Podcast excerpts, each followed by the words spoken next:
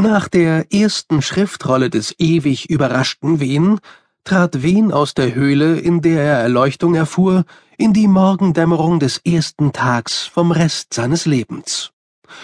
Eine Zeit lang beobachtete er die aufgehende Sonne, denn er hatte sie noch nie zuvor gesehen. Mit der Sandale stieß er seinen dösenden Schüler Tollpatsch an und sagte Ich habe gesehen. Jetzt verstehe ich. Dann zögerte er und betrachtete das Etwas neben Tollpatsch. Was ist das für ein erstaunliches Ding? fragte er. Das ist ein Baum, Meister, erwiderte Tollpatsch, der noch nicht richtig wach war. Erinnerst du dich? Er war gestern auch hier. Es gab kein gestern. Äh, äh, ich glaube doch, Meister, sagte Tollpatsch und stand mühsam auf. Weißt du noch, wir kamen hierher und ich habe eine Mahlzeit zubereitet und ich habe die Rinde von deinem Sklang gelöst, weil du sie nicht wolltest. Hm, ich erinnere mich an gestern, murmelte Wien nachdenklich. Aber die Erinnerung steckt jetzt in meinem Kopf. Existierte das gestern wirklich, oder ist nur die Erinnerung daran real? Wahrlich, ich wurde nicht gestern geboren. Tollpatschs Gesicht verwandelte sich in eine Grimasse, die schmerzliches Unverständnis zum Ausdruck brachte.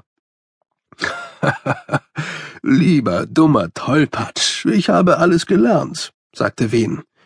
In der hohlen Hand gibt es weder Vergangenheit noch Zukunft. Es existiert nur das Jetzt. Es gibt keine andere Zeit als die Gegenwart. Wir haben viel zu tun. Tollpatsch zögerte. Sein Meister hatte etwas Seltsames an sich. In seinen Augen glühte es, und wenn er sich bewegte, leuchtete die Luft um ihn sonderbar silbrig blau, als reflektierten flüssige Spiegel. Sie hat mir alles gesagt, fuhr Wen fort. Ich weiß, dass die Zeit für die Menschen geschaffen wurde, nicht umgekehrt. Ich habe gelernt, sie zu formen und zu biegen. Ich weiß, wie man einen Moment ewig währen lassen kann, denn das ist bereits geschehen. Und ich kann diese Fähigkeiten selbst dir beibringen, Tollpatsch.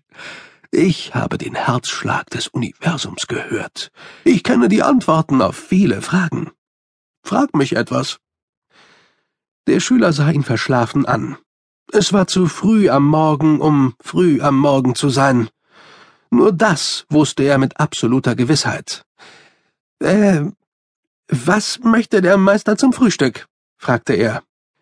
Wen blickte von ihrem Lager über die Schneefelder und purpurnen Berge zum goldenen Tageslicht, das die Welt formte, und dachte dabei über gewisse Aspekte des menschlichen Wesens nach. Ah, sagte er, eine der schweren Fragen. Damit etwas existiert, muss es beobachtet werden. Damit etwas existiert, muss es eine Position in Raum und Zeit haben. Das erklärt, warum neun Zehntel der Masse des Universums unbekannt sind. Neun Zehntel des letzten Zehntels. Jedes Atom hat seine Biografie, jeder Stern seine Akte, jede chemische Wechselwirkung ihr Äquivalent eines Inspektors mit einem Klemmbrett in der Hand. Sie alle sind deshalb unbekannt, weil sie für die Verwaltung des Rests zuständig sind. Schließlich kann man nicht die Rückseite des eigenen Kopfes sehen. Das ist nur in sehr kleinen Universen möglich. Neun Zehntel des Universums bestehen aus Bürokratie. Und wenn man die Geschichte möchte, so sollte man bedenken, dass sich eine Geschichte nicht entwickelt, sondern entfaltet.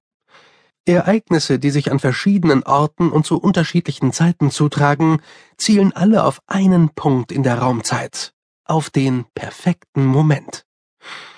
Angenommen, ein Kaiser wird dazu überredet, neue Kleider aus einem so feinen Stoff zu tragen, dass die Kleidung für das gewöhnliche Auge unsichtbar bleibt.